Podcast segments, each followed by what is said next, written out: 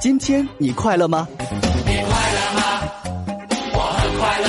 跟着向日葵小姐一起深沉、甜蜜、轻松、卖萌。亲爱的，我们来开心弹琴，轻松说爱吧。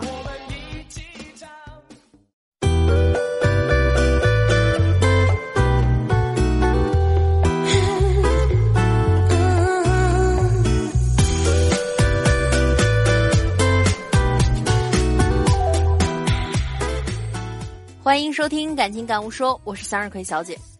嗯，前两天呢去了一趟泰国，玩的很开心啊，但是非常不小心把钱包和身份证给弄丢了。所幸丢的不是护照，人还是安全的回来了啊。那么咱们就开始今天的呃语音节目。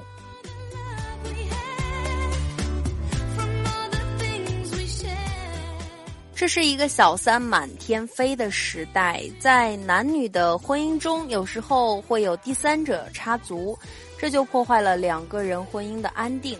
究竟是什么样的女人容易沦落为小三呢？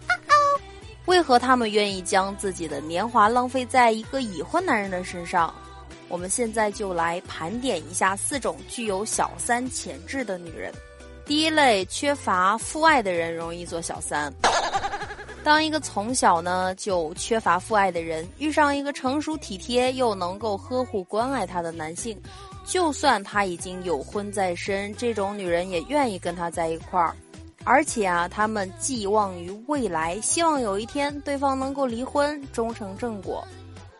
但是大多数这样的女性很难心想事成，因为从小缺少安全感，这样的女性更缺少爱的能力。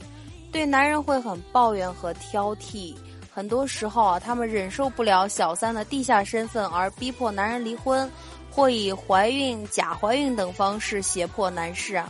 但是，男人选择的结果一般都是原配。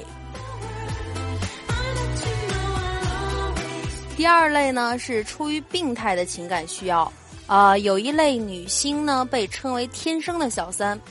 这种人在各方面条件都很优秀，经济和精神上也不依赖于男人，但是在亲密关系中，他们有一种病态的需求，那就是小三综合症。怎么说呢？他们对异性关系极度恐惧和曲解，无法通过正常的婚姻和情感关系得到满足，但是他们喜欢与别的女性争夺丈夫，来获得病态的情感满足。这类女性大多数都非常有魅力，在生活中也不缺少追求者，但是就是不能正常的维系真正亲密关系，比如结婚。第三类人是不以结婚为最终目的的小三，这种人最可怕了。对于已婚成熟男性，他们是绝对有吸引力的。因为他们毫不顾及对方已婚的事实，不顾一切现实阻碍，疯狂的追求对方，男人就特别容易受诱惑啦。比如在现实中，很多女孩会爱上比自己年龄大很多的已婚男人，就算自己身败名裂也不在乎，就算对方不能够给她任何婚姻的承诺，她依然愿意与其保持情人关系，心甘情愿的做小三。他们这种恋爱观的最终目的就是没有目的。换句话说啊，他们跟比他们大几十岁的老男人交往是不以结婚为目的的，而是为了满足自己那颗能够凭借自身魅力、狐媚样来魅惑对方的虚荣心罢了。你说原配遇到这样的小三怎么办呢？还真是没辙。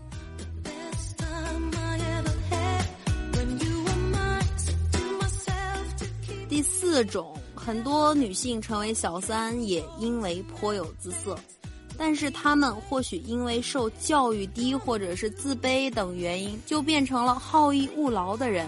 那么又想拥有名牌的包包或者是很昂贵的一些饰品，可是自己又无法满足自己的这些需求，于是他们就把目光盯准了某些具有一定财富和地位的男士。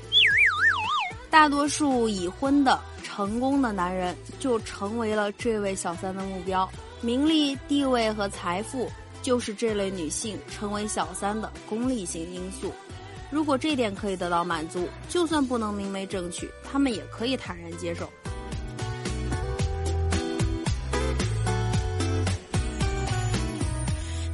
说到底，这些容易沦落为小三的女人，垂涎于别人的老公，在婚姻中做一个破坏者，实在是遭人唾弃。都说小三厚颜无耻，甘当小三的人或许根本没有自尊心这回事儿吧。最悲催的是啊，他们百般想要维护自尊心，完全就是不存在的，子虚乌有的。所以经常我们能看到这样的一些视频，比如原配打小三啊，按在地上啊，什么扒光了衣服了。没有自尊心的人，怎么对待他都是没用的。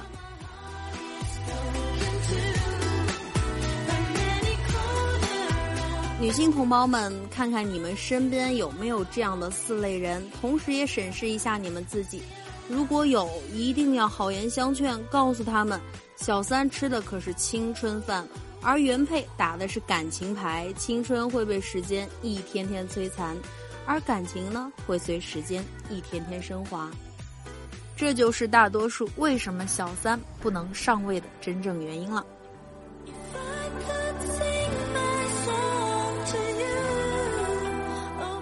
好了，感谢您的收听，今天的节目就先到这里了。